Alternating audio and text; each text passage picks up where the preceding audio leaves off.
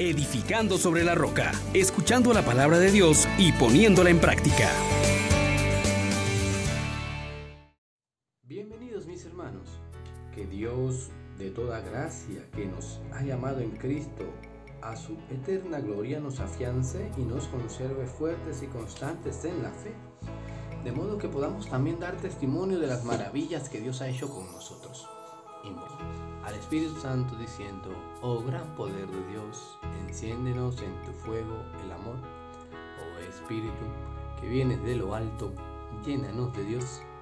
Oh Espíritu, óleo santo, úngenos en el amor. Estimados hermanos, meditemos hoy en el capítulo 18 del libro de la sabiduría, capítulo 18 versículos 14 al 16 y capítulo 19 versículos 6 al 9.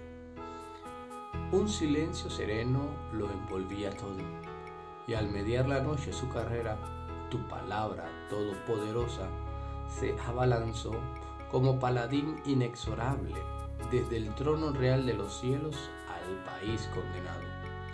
Llevaba la espada afilada de tu orden terminante.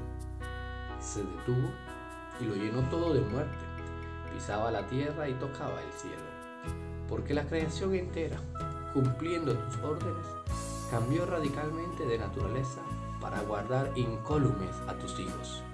Se vio la nube dando sombra al campamento, la tierra firme emergiendo donde antes había agua, el mar rojo convertido en camino practicable y el violento oleaje hecho una vega verde. Por allí pasaron en formación compacta los que iban protegidos por tu mar presenciando prodigios asombrosos.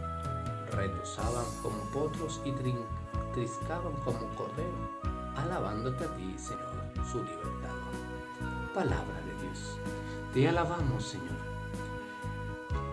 Hermanas, hermanos, el libro de la sabiduría en este día nos propone contemplar la noche de la Pascua en la que fue liberado el pueblo de Israel de la esclavitud en Egipto. Nos habla de cómo Dios ha enviado el signo evidente de su mano protectora cuando acaba con los primogénitos. Nos recuerda las maravillas de cómo la nube les cubría durante el camino, cómo el paso del mar rojo el agua a cada lado, el piso donde poder pasar. Y todas estas maravillas proclaman la grandeza del Señor. El Dios que conoce nuestra miseria nos ha atendido y nos ha llenado de todo tipo de bendiciones. Esta misma realidad la experimenta cada cristiano que ha sido rescatado de la esclavitud, de la muerte, con el bautismo. Y no solo eso, que como ocurrió también con el pueblo de Israel que salió lleno de tesoros, nosotros, por la pasión, muerte y resurrección de nuestro Señor Jesucristo, con el bautismo hemos también recibido una infinidad de tesoros. Ahora, tú y yo, debemos atender a que hemos pasado de muerte a vida. Y por tanto, debemos esforzarnos por vivir acordes a la llamada de santidad que Dios nos hace. Para proclamar las grandezas del Señor, debo asumirlas en mi vida. Y como el salmista nos invita, debemos cantarle al son de instrumentos Debemos hablar de sus maravillas. Debemos gloriar al nombre del Santo y alegrarnos los que le buscamos.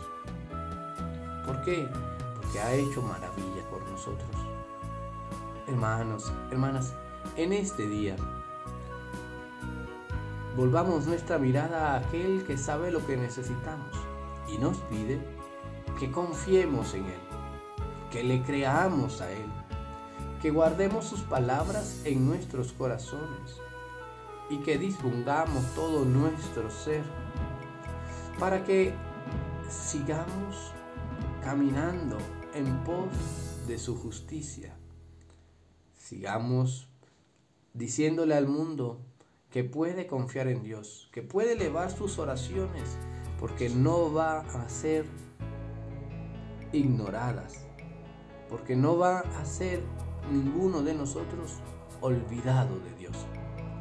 Que en ese día tú también tomes la decisión de vivir en santidad y justicia, puesto que ya Dios ha obrado maravillas a tu favor.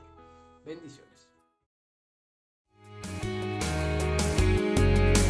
Les exhortamos, hermanos, por la misericordia de Dios, que pongan por obra la palabra y no se contenten solo con oírla